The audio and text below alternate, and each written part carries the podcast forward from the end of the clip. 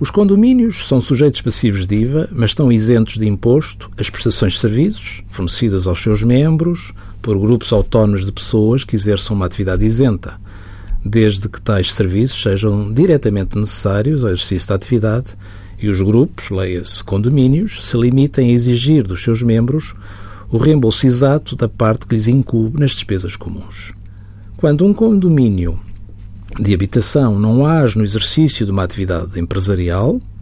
mas sim no âmbito da sua esfera privada, não é de qualificar como atividade económica a atividade desenvolvida para um condomínio de um imóvel de habitação que circunscreve o âmbito das suas operações à simples administração das partes comuns do imóvel. Mas se o condomínio tiver rendimentos comerciais, como por exemplo painéis de publicidade, antenas de operadoras de comunicações móveis, está a exercer atividades sujeitas a IVA, tendo de liquidar o imposto por estas operações. Pode, contudo, beneficiar da isenção do artigo 53 do Código do IVA se o volume de negócios não ultrapassar os 10 mil euros.